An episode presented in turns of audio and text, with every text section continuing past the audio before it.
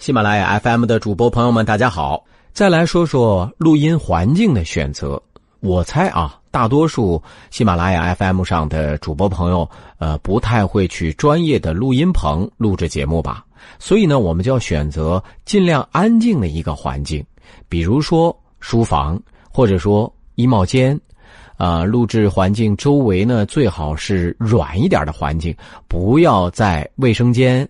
啊，洗手间这样四面都是砖的一个环境，嗯，给一个小诀窍，就是如果是大家在衣帽间，就可以把这个衣柜的门打开，让挂着的衣服来起到一定的吸音的效果啊，充分运用这种慢反射效应来减少噪音的影响。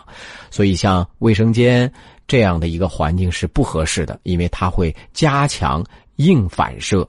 反射到所有的砖墙上面去、镜子上面去，这个声音效果听起来就特别不好。接下来我们再说说啊，衣服的选择。不知道主播朋友们在录制节目的时候考虑过穿什么衣服的问题吗？在这里呢，要提醒大家，最好选择纯棉质地的衣服，大忌是穿滑雪服质地的衣服，因为那样的衣服啊，摩擦起来会带来很多细小的杂音。都是很难通过后期修饰的方法去掉的，所以能避免的情况还是要做一些调整。与此相关的呢，就是帽子的戴法，可能大家都比较喜欢戴棒球帽，如果想戴着录音也没有问题，但是请把帽檐儿长长的那个帽檐儿转到脑后部分去，反过来戴啊，不要在嘴和话筒之间形成一个反射的干扰，那样反着戴啊是没有问题的。还有主播朋友可能会问了：录音的时候我们能不能喝水呢？答案是肯定的。一方面啊，我们所处的录音环境都比较干燥，长时间工作，机体本身就容易缺水，工作一紧张也容易忘了补水，所以及时补水是非常重要的。另外一方面呢，长时间用声音工作也容易口干舌燥。带来口腔噪音，这个时候适量的喝一点水，可以改变口腔的湿润度，减少噪音。当然了，喝水的时候也要注意。大家觉得是应该大口大口的喝吗？啊，当然不是了，一定是这种小口小口的喝，充分的滋润口腔和嗓子。还有一点和喝水有关的问题要提醒大家注意，就是杯子的材质和杯子的摆放位置。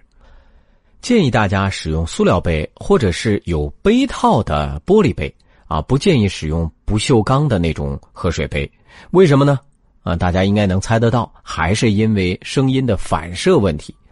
金属类的杯子更容易产生这种声波的硬反射啊，带来一种金属的杂音。男生呢，可能还容易引发和金属的共振，就是会带来噪音。相对呢，塑料杯和玻璃杯就好一点了。如果有杯套的话，那就效果更好了。至于为什么会说到摆放位置呢？大家能理解吗？大家在使用电脑的时候，是不是要远离水杯啊？对，是为了防止水杯倒了，水滴溅到电脑上引发短路，那么大家辛辛苦苦录制的节目可能就完蛋了。在这一点上呢，录音笔可能稍微好一些啊，这个水滴溅的。破坏程度可能不会那么大，但是还是提醒大家要把水杯放在一个安全的位置。在这儿呢，我还透露一个小秘密啊，中央人民广播电台的直播间外面，专门有一个很大的塑料盒，大家能猜到是放什么的吗？对了，是专门用来放水杯的。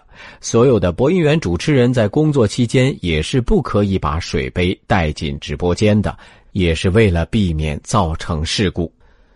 最后一点提示啊，有句话叫做“好记性不如烂笔头”，朋友们听说过吗？这话可真的一点不夸张啊！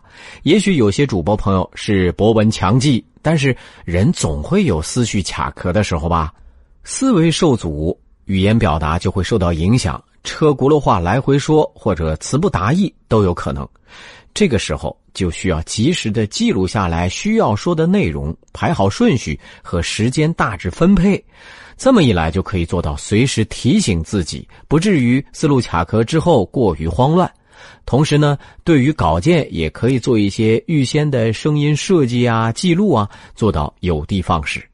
这么一说，是不是一支笔就很重要了？当然了，有可以随时使用的纸张，那就不用说了。好，我们回顾一下今天给大家的提示：尽量选择穿纯棉质地的衣服，不会发出杂音的衣服。如果要戴帽子，请把帽檐转到脑后。尽量选择安静的环境，可以利用挂起来的衣服这样的软材料来减少噪音的影响。